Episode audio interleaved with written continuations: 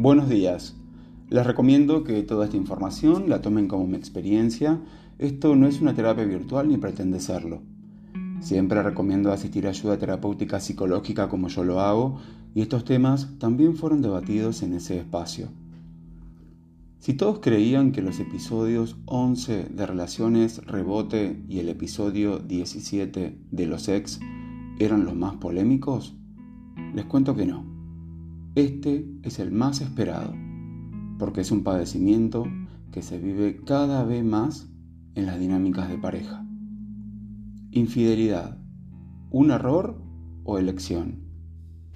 ¿Se puede llegar a perdonar? ¿Se sana después de esa herida?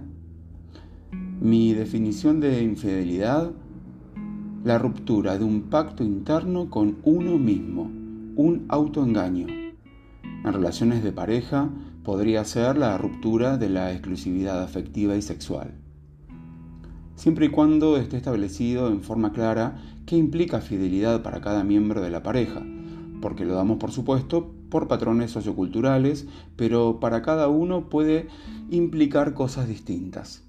Hay quienes solamente lo asocian al acto sexual con otra persona, pero están también los que lo asocian a la virtualidad como fotos, videos, mensajes, audios y perfiles de redes sociales truchos, digamos.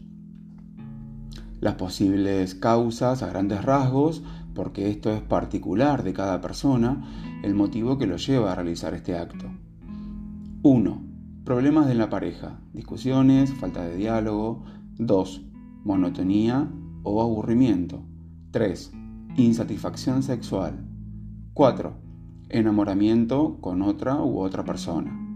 5. Inmadurez emocional. 6. Acto de venganza. 7. Inseguridad, necesidad de sentirse gustado y atraído por otros. Y 8. Que uno de los integrantes tenga un trastorno de la personalidad narcisista.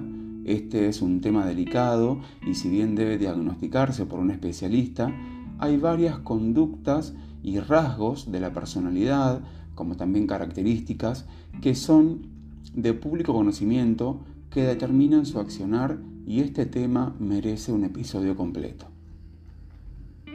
En respuestas a las preguntas del principio con respecto a si se puede perdonar, va a depender de la persona, por supuesto, su herida, sus creencias en el tema, el grado de la infidelidad, el daño que ha causado, si hay hijos de por medio, etcétera, etcétera.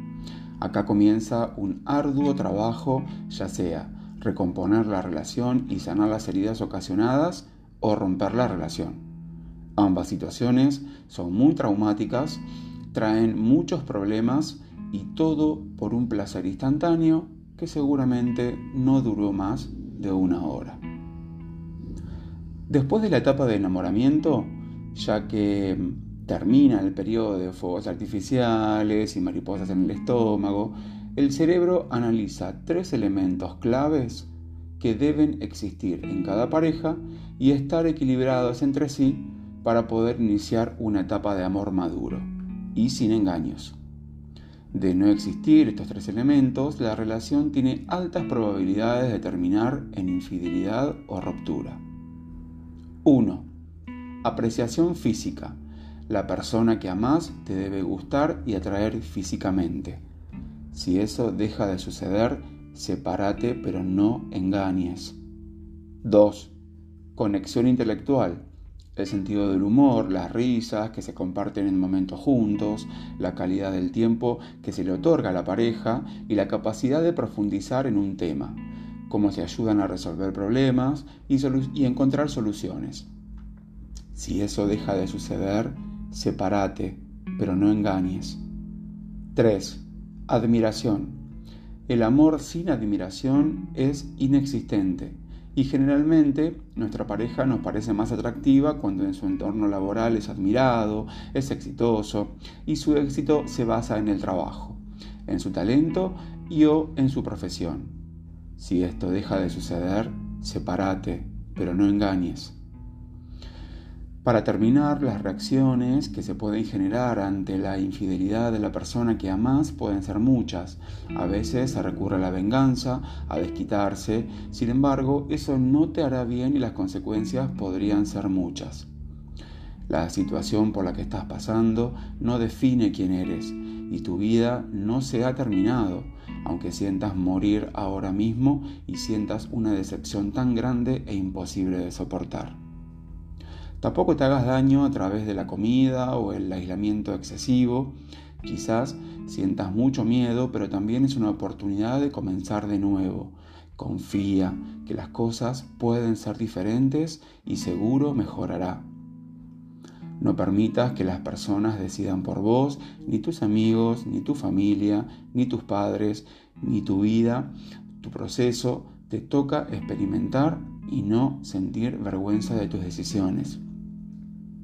Tampoco ignores lo sucedido, eso no te va a ayudar a sanar, no se trata de hacerlo a un lado, se vale querer interiorizar, a profundizar en lo sucedido y así tomar mejores decisiones si seguir o no en la relación. No es tiempo de ser víctima, no caigas en la autocompasión, incluso aunque no merecieras que te fueran infiel.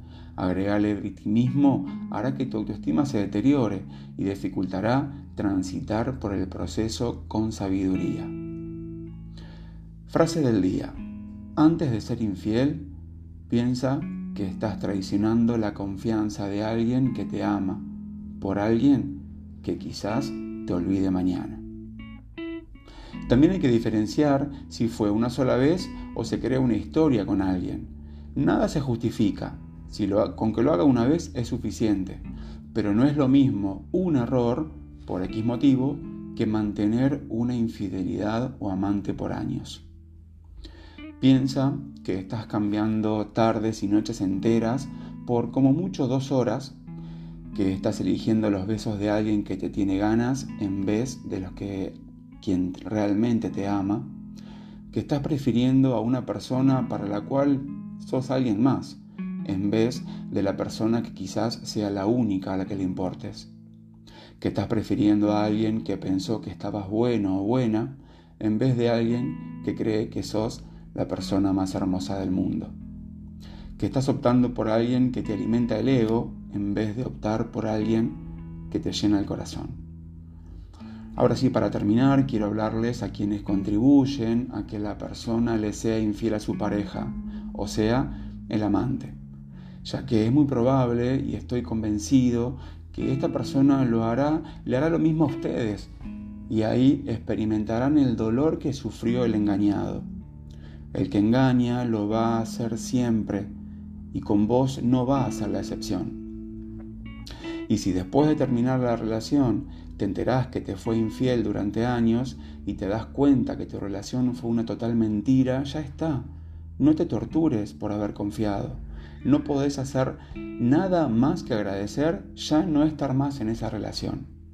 Lo que sí te pido es que para la próxima vez estés más atento y no le hagas pagar a tu próxima pareja las consecuencias o esos miedos que quedarán de que te vuelva a pasar. No todas las personas son iguales. Confía que aún queda gente honesta, sobre todo consigo mismo. No se pierdan el próximo episodio que se llama El Perdón. Muchas gracias por acompañarme. No se olviden compartir con sus amigos y recomendar este contenido para ayudar a otros. Los espero en el próximo episodio de Despertar de Conciencia. Chao.